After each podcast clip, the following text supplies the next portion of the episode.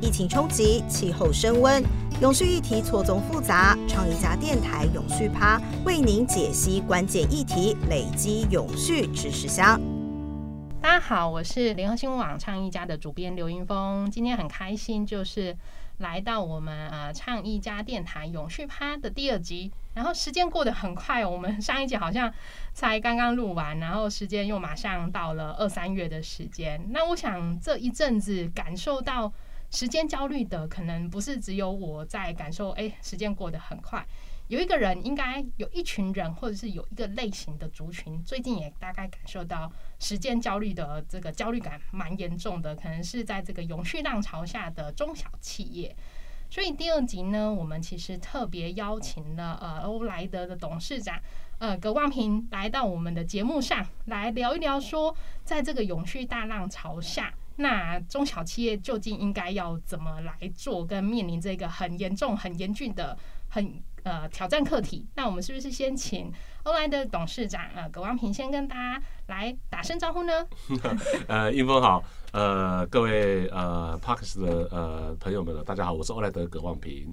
哎，那个葛董好哦，我知道说其实大家很了解那个欧莱德的名声哦，其实是。在这一波永续浪潮之前，其实就好早好早就开始就是推进永续的作为。那是不是先请你介绍一下啊？欧莱德到底是在这个永续永续议题里头到底做了什么事情？好不好？其实欧莱德英文叫 All Right，你知道就是他就是什么事情都想要把它做对做好。那绿色永续创新本来就是欧莱德的核心价值。那在二零零六年，我们就定定了这个目标。然后呢，我们做了什么事？我们在二零零九年就想要做碳足迹，为什么呢？你想要说对身体好、对环境好这些事情呢？其实你必须要有一些可以测量的数据。那我们就想说，那怎么样才是做对方向？这些怎么用数据去衡量我们做的程度如何？那可以改进的目标在哪里？呃，有哪些地方是可以呃改善或创新的？所以我们后来就发现，就是碳足迹盘查。呃，因为你看到气候变迁，看到联合国的气候报告里面，就发现，呃，二氧化碳的排放，呃，是我们影响我们气候变迁最主要的，而且是人类所造成的。那我们就想说，要盘查我们整个产品和生命周期的这个供应力，呃呃，这整个生命周期里面的，呃，碳排放的热点在哪里？所以我们就做了，我们就想要做碳足迹的盘查。可是我们查了以后，发现国内并没有。后来就发现，哎，环保署在做这个事情，是，所以我们就参加了环保署的计划，就一起参与制定产官学的，就是碳足迹盘查制度的那个那个，把这个计划做起来。我记得那时候是英国的 BSI，呃，英国标准协会跟环保署还有我们产官学的代表，那我们一起做。那做出来以后呢，我们又参加把我们的产品就拿进去做碳足迹盘查。所以我们在二零一零年取得产品的碳足迹标签。那碳足迹是什么呢？碳足迹就是去盘查你从原料取得、制造、生产、运输、销售、消费者使用到废弃回收，也就是说，把产品从摇篮到坟墓的五个阶段，的把它分成五个阶段，这五个阶段去查出呃呃对气候环境变迁这个影响，就用二氧化碳去去去做计算。那做出来以后呢，我们就开始进行了，我们就很压抑，这个待会可以再跟大家分享一下。那做出来以后，我们就开始做减碳计划，减碳计划以后，我们再去做碳中和。对，那做碳中和，我们在二零。呃，一一年我们就执行，就做碳中和完成，然后我们就呃进入那个 SGS 的第三方的验证啊，然后我们就呃还有 BSI，我们就做的就是拿到 Pass 二零六零，就是碳中和的的的验证。那宣告碳中和的时候呢，是台湾第一个产品拿到碳中和的，所以我们从台湾第一个碳足迹到第一个碳中和，而且我们是一个中小企业，我们也不是说很聪明，而是我们是发现说气候变迁好像对人类生活的影响，或对企业的经营可能是一个挑战。但也可能是一个机会，就是你看我们现在讲数位转型，数位转型，说数位转型，你把很多的服务，你像那个富平达送餐服务，就转变了我们的生活，因为我其实也是我们生活的需求，再加上我们那个呃三 C 产品的应用，对。啊，那再结合网络，就可以去做成一个新的创新。那一样啊，那绿色创新是什么？那环境气候变迁之下，我们会产生什么？我我我写过很多文章，比如说我们不希望我们是下一个吸管业，我们也不希望我们是未来的汽油排气管的这个行业，我们要早点转型。啊，早点去找出那个绿色的机会。对对对，三十年后我们的企业会变成什么样？我们所面临的挑战是什么？对，所以我们就我那时候就讲出很多说，全球品牌都会变绿，迟早而已。嗯，在二零零六年我接受采访和公开演讲就讲这件事情。我们回头来找报纸，可能来可以来验证一下。对啊，那你看那时候讲的事情都。都变化很大了。你嗯错就 ESG 永续这件，从去年啊，就是我碰到很多中小企业朋友，就是问我，就说，诶他们该怎么做？对，什么是他的第一步？嗯他们该会不会对他们未来有影响？是对啊，我说你的产业里面应该不缺像你缺乏像你这样子的竞争力的公司，嗯可是你接下来所面临的挑战，或者社会的期待、大众的期待、消费者的期待，甚至环境的期待，都是希望你要变成一个可持续性发展、绿色永续，就是这些方面的议题。对，那我不晓得你们准备好了没有？还有你的方法和步骤是什么？那尤其是像什么气候啦、嗯环境啊，相对我们其他的每一次的转型跟市场机会的挑战，嗯它又听起来好像似乎又很遥远，嗯然后有点虚无缥缈，嗯然后也让这个过程里头老板们就是应对的那个紧紧迫感嗯就没有这么的直接，怎么样去扭转这个想法跟跟重新想象这个事情呢？嗯，毕竟我我是公司的领导人嘛，那我们相对认识别的公司领导人机会比较多，所以我就跟这些领导人、这些老板讲说，你们有责任要看得更高、看得更远。嗯，这件事情你的眼睛要雪亮一点。二零三零年你的企业面临的挑战是什么？二零五零年是什么？那这个事情，而且现在这两年被认定的事情非常多。对，你你你是上市公司的老板，你还要揭露你气候风险对你的财务的影响，TCFD 你必须要去执行嗯等等。哎，好像对耶，好像说觉得好像对啊，所以哦那我该怎么做？哦，怎么做？我就说，你说从很简单的，从最最原始，从碳足迹盘查开始做。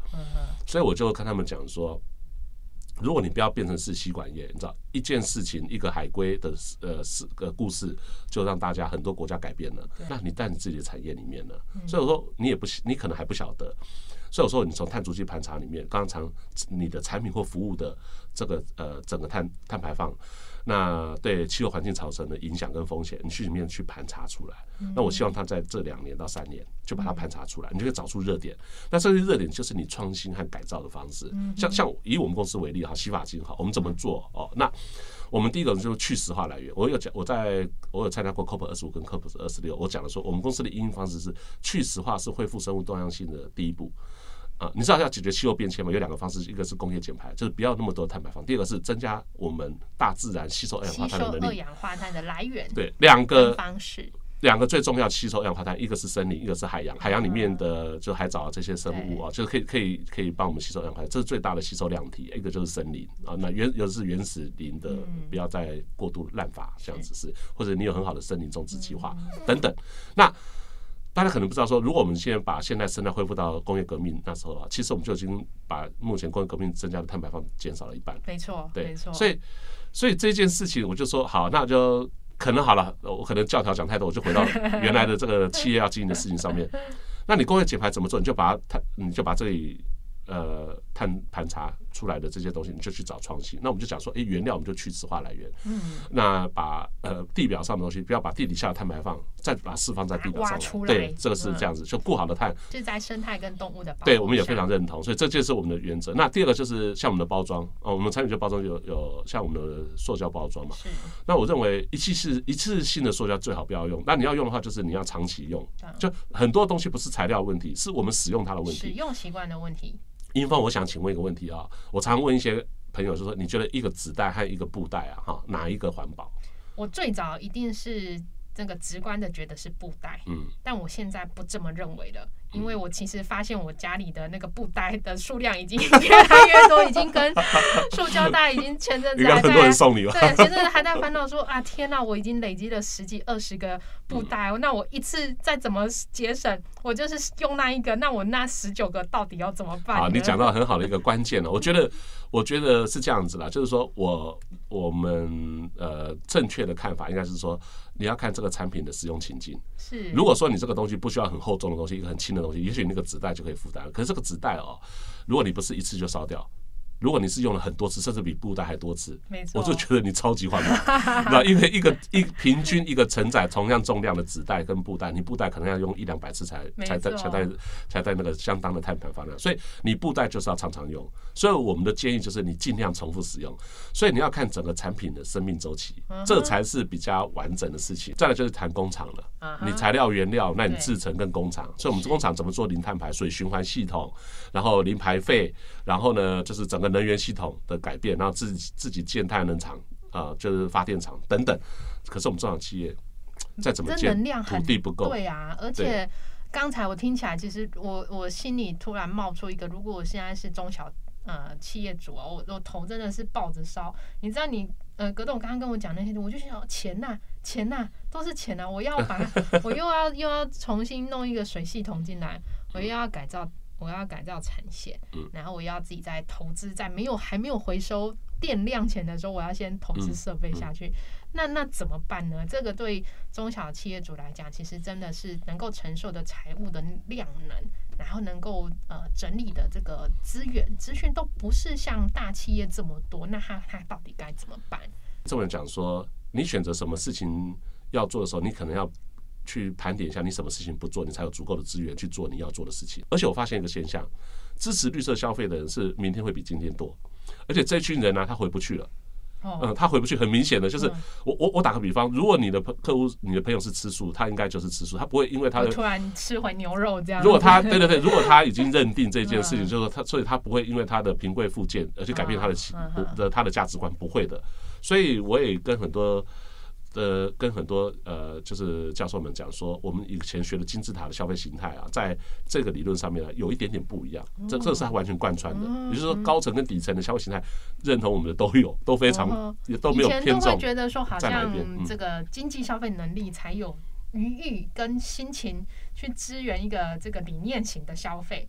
但葛总刚刚有提醒说，这个的模式可能不见得是用这种消费的层级来、嗯来做区分。是，它是一个是一个当然是消费者的转变了哈，对不对？我们早期的时候，如果说呃，我记得十年前卖有机蔬菜，大家说你疯了，那么贵的蔬菜才要买，对，结果后来就我就带很多那个同事到市场蹲在那边，我说你看那有八九笼都是一般蔬菜，有一笼有机蔬菜，就你发现那一笼是最先卖完的，哦它特别贵，而且买的人几乎都不问价钱，这一些人正在崛起，他重视更重视健康，对不对？对，嗯所以所以这个群人越来越多，我就说这是我们领导人必须看到的趋势跟发展。刚刚讲的是消费者，那我讲另外一个是那法规呢？那我们中小企业准备好了没有？嗯我们中小企业可能我们的客户，或如果你是 B to B 的话，你可能就是中间企业或大型企业供应链的一环。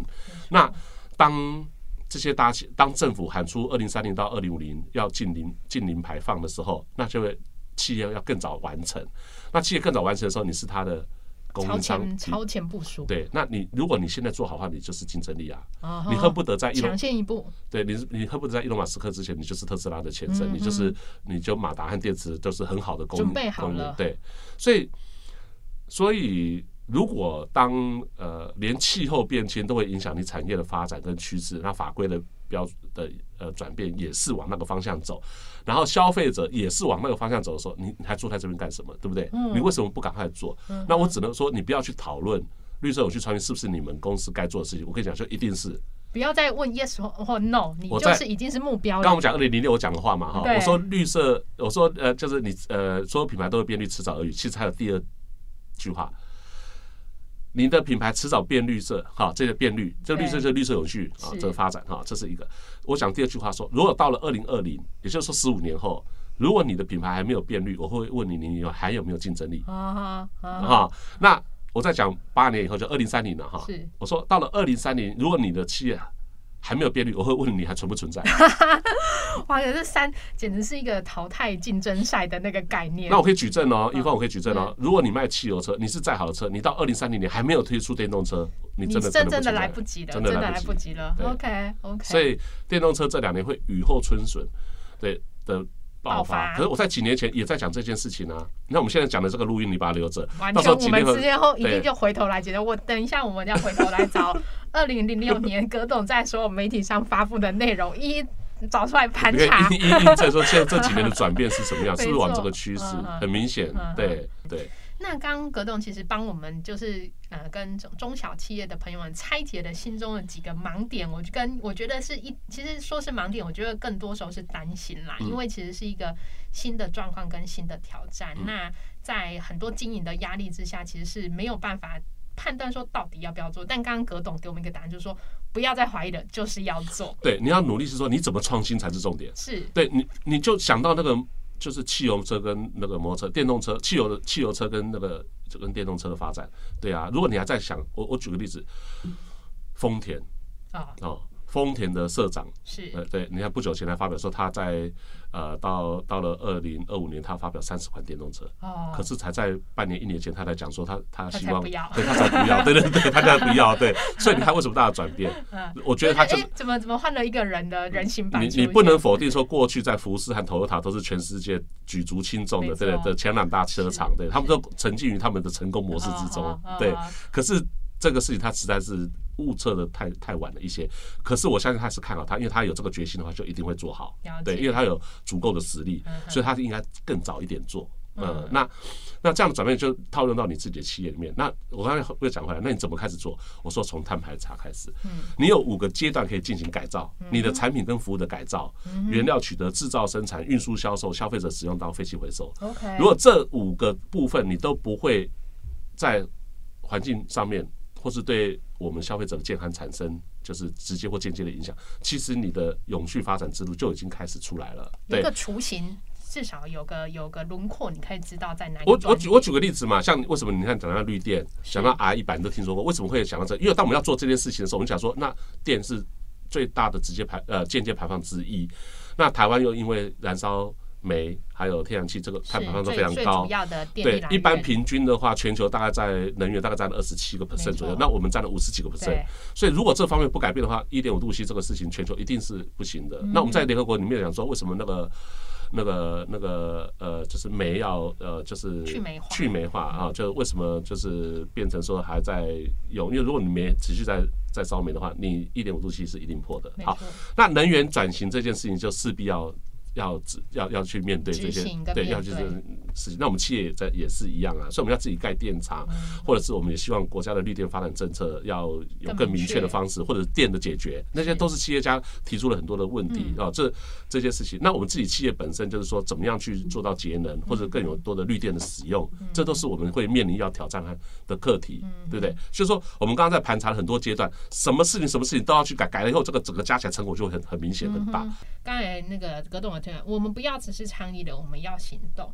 那碳足迹的盘查，除了在刚才葛董提的五个环节里头，其实一个内容的的，如果我们把前面五个环节当成是一个体检的过程，可是它终究是要一个行动方案跟一个呃物品或者是我们的作为的产生。嗯嗯那葛董有提到说，那我们要练习看看做一个碳足迹的产品，那个产品这个可不可以请你跟我们说说，这个是怎么样的想法？非常好，我觉得很务实的方面，第一个就是我们先定立一个很短期的目标，二零三零、二零五零你要做碳零近零碳碳中和，我都知道，我知道。可是这两年要做什么？是比如说，如果政府要做的时候，你赶快盖电厂，或者你赶快把公务车都换成电动车，哦，譬如说了哈嗯。那我们企业要做什么？我就想说，企业第一个就是刚刚讲的说，你定定这二零二五年前做出你每个企业产品的第一个碳足迹盘查，就是好，然后做出第一个碳中和。这是我现在今年会呼吁的。我告诉我的所有朋友，你们就这样做，甚至你不会做，我来教你们怎么做。哦我的朋友们，我们这些有做过的这些企业家，一起来合作，一起来跟你们讲，我们分享给大家。我们找专家顾问，或是其实政府也有很多不错的单位，有一些有一些辅导的资源，其实都可以。就就是就是你只要有这个决心，然后我们这些朋友都愿意，大家一起。一起来加入当因为大家可能咨咨询的目对，因为大。家可能都是公益的一环啦、哦就就算是银行，银行也是啊，没错，对对？对没错，我们这是供给感，我们都是层层环环，就是扣着另外一那另外一个就是你要投资人才因为你必须还是哦，你人才我说的投资，对，我觉得如果说你今天说你要把会计做好，你没有一个会计师，你没有个学会计的，你没大家都想说你就做假的嘛。那是什么样什么样的人才呢？我的朋友都这样问我说哦，你们有没有永续管理师？哦嗯，永续管理师公司里头的永续管理师，对，这也是你可以看到，所以很多人在问这个问题哦。我我是这样讲哈，因为我们公司是这样做，就是说我们公司有，呃我们过去在念 NBA 的时候，是老师就讲说，你如果要做人力发展的话，你应该投入人力资源发展 HR。HR 的话呢，你大概配比的话，你不要当做费用，当做是如果你把人的潜能开发出来，把他的呃他的会的东西，你知道或你你不知道，甚至你不知道的东西，你把他的长才发挥出来，他其实在公司是非常有效益的是。所以你买一百个人，大概配一个 HR。啊哈，就是选用有个配比对的想，象，选用预留停，对不对？但是这个事情呢，你可以把它发挥的很好，我觉得是 yes，这是对的。那刚刚讲的永续这件事情，yes 这件事情呢，那我说你应该投入永续管理师。这永续管理师呢，是现在有一些就是协会啊、民间协会都在培养甚至大学已经在开这对，方面的课程。了人才。的设计上，对，那我也是一样，一百比一。哦，在在欧莱德也是这样的规对，我们欧莱德目前是两百八十几个同仁在台湾嗯，那呃，目前我们有四位永续管理师，哦有四位，那他要做什么？四位永续管理师都是专职。嗯哼，那这些专职的他的业务范围，他还要带动全公司跨部门。我们公司是一条龙，就是从研发、生产、制造，然后就整个过程品管的什么，我们有十七个独立的专业部门。嗯这十七个部门的人通常都在自己的 team 里面工作。对，我们永续有成立一个永续圈，哦这个永续圈全部都是跨部门的。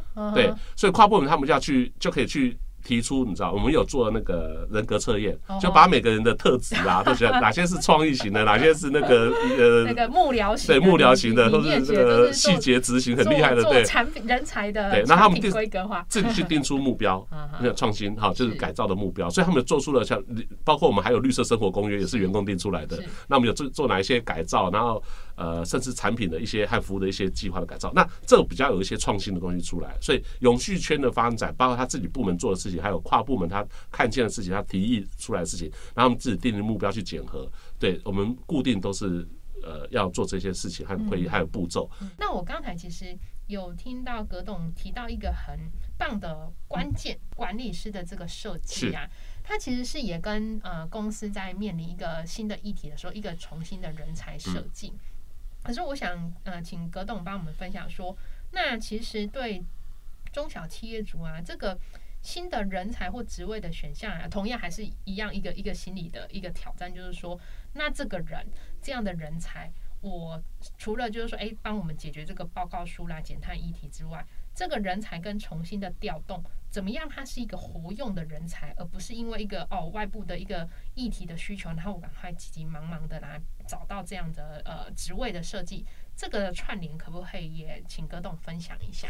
好，永续管理是一定要是你最高领导人可以带的，直接管理。嗯，因为他们必须要得到支持。嗯那我认为它是一个就是创新的部门，它不是要是一个责任而已。哦，那呃呃，再来就是它开，再来是因为我们过去的一般的就是分工太专职，嗯那永续管理是它比较多面向。OK，我跟你讲，它因为它它在环境面、社会面还有公司治理面都要兼顾嘛，哦所以这些东西都兼顾的时候，它比较有那一种，我觉得它看的面向哦比较这个圈比较大，OK，呃呃，比较不会有本位主义。是如果你自己在自己部门都会很有本位主义啊，我是财务部，我当然是要省钱为主对啊，就这样子嘛。稽核被老板定定的集合目标都不一样啊。对对对对对，还有些有些材料说，老板说这个不要跟老板讲，这个那么贵，怎么可能用？嗯就哼就到了这边就说有这个用下去意义不非凡，就是用我们那时候原料有一个原料换的，就是你知道的自己本门本部部门的不一定会看到这件事情的机会在哪里，可是有勇气的话就可以。帮你看见这件事情，或者他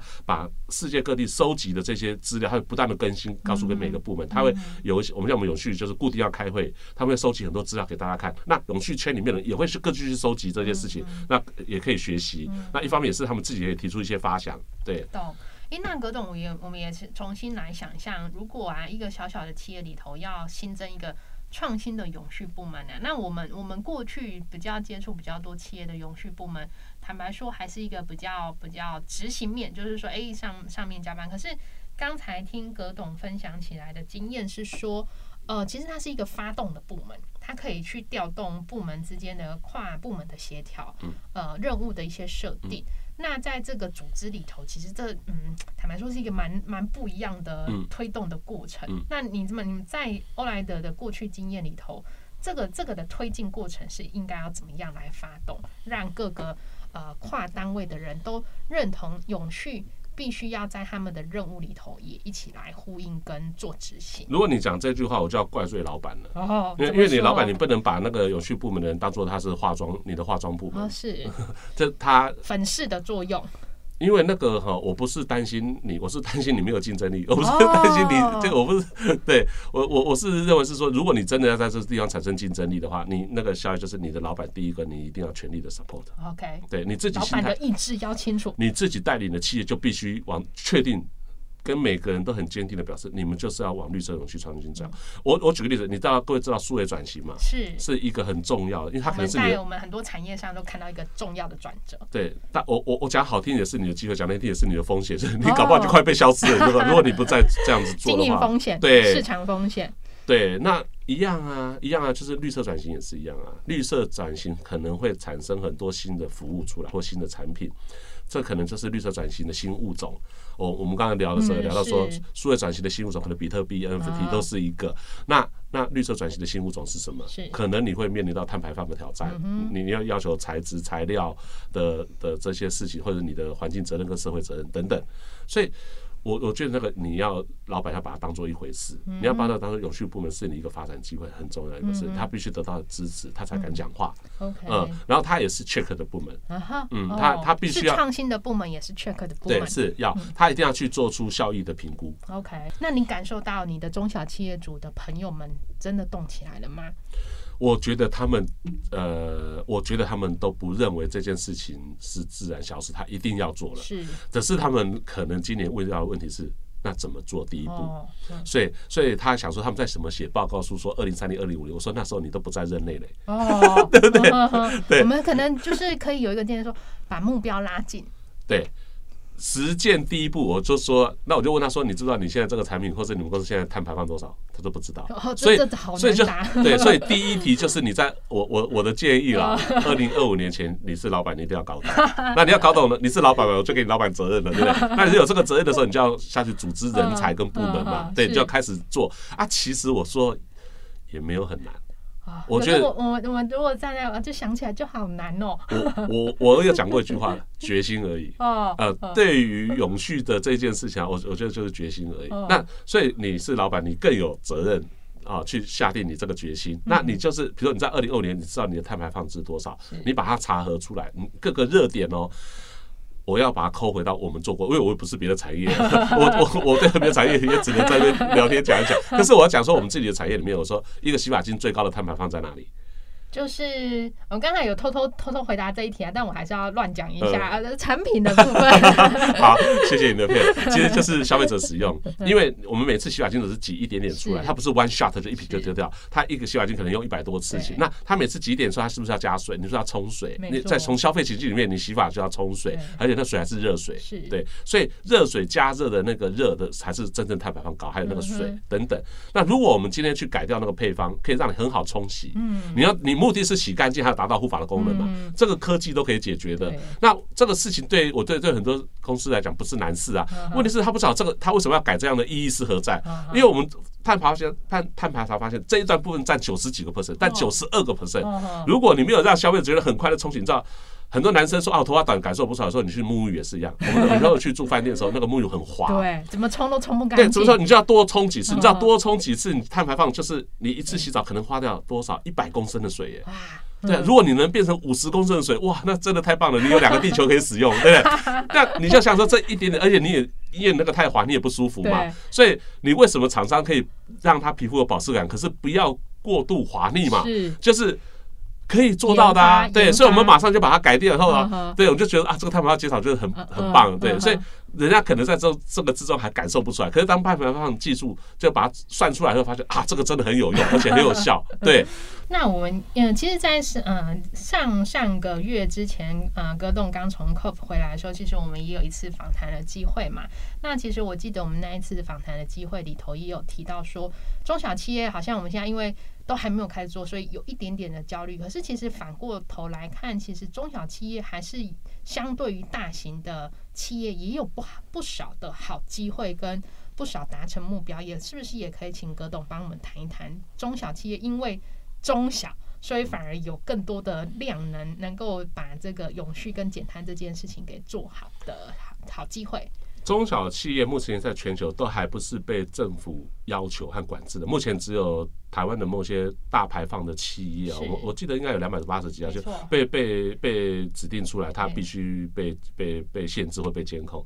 那但是这些中小企业一定是可能是它的未来接下来就是对你的，下一波，或者是你嗯就是它的供应链一环。我刚刚讲的，像知名的三 C 品牌，嗯。你的供应链一款就会被要求，所以他们被要求，他们的这些采购要求就发到你公司里面去了，所以他们就开始觉得，哈，就真的是怎么就这么快就到我了？对，那那那他那这那这个这个趋势的话，我觉得是就是你要知道说。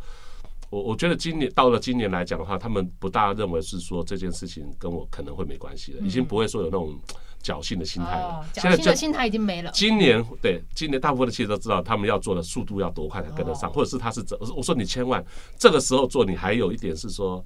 还有是有竞争力的，你嗯。赶快做是有竞争力，进进度赶得上，对进度赶得上。第二成长曲线，啊，第二成长就是说，第一个事情你不是说你把把昨天的方式全部都变成零，你可能你会受不了，你也不敢，对。心。心里的心脏没这么大但是你把它当做投资，你把它当做是一个新的机会，嗯。所以你这个事情你可能会比较快乐一点，所以你就当做新的机会，你你马上做，越早做，你的竞争力越好。包括人才的投资，包括你定定的设定的目标，嗯。啊，那设定目标把我觉得你要把它抓短一点，抓短一点是竞争力，抓长一点叫责任。对，那我们今天好好谢谢葛董哦，就是跟我们就是分享这个呃中小企业主的观点。那我觉得我自己在这个跟葛董今天的对谈里头，我觉得很有收获，是你真的帮我们拆解了中小企业主面对永续的心魔。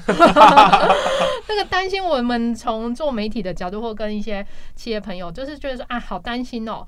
那到底获利会不会是一个一个问题？嗯那到底这个问题有这么严重吗？嗯那我觉得在今年的更直接严峻的问题叫叫就叫做我该怎么做？嗯那我觉得葛董其实刚才提供了以自己的经验，以欧莱德的经验提供我们好多好的方式，嗯然后好的思维，从营运端，然后从人才端到思维端嗯跟态度端，全部都帮我们盘整的这一些。所以我其实是很鼓励，如果有中小企业主的朋友们，真的正在此刻就是正在抱着头烧说永续怎么办？我觉得我们赶快来听听这一集，然后也超谢谢那葛董今天来上呃唱一家电台，然后跟我们分享这么多很棒很棒的中小企业主的观念知识以及方法论。那我们谢谢葛董，也请他跟大家再打打招呼。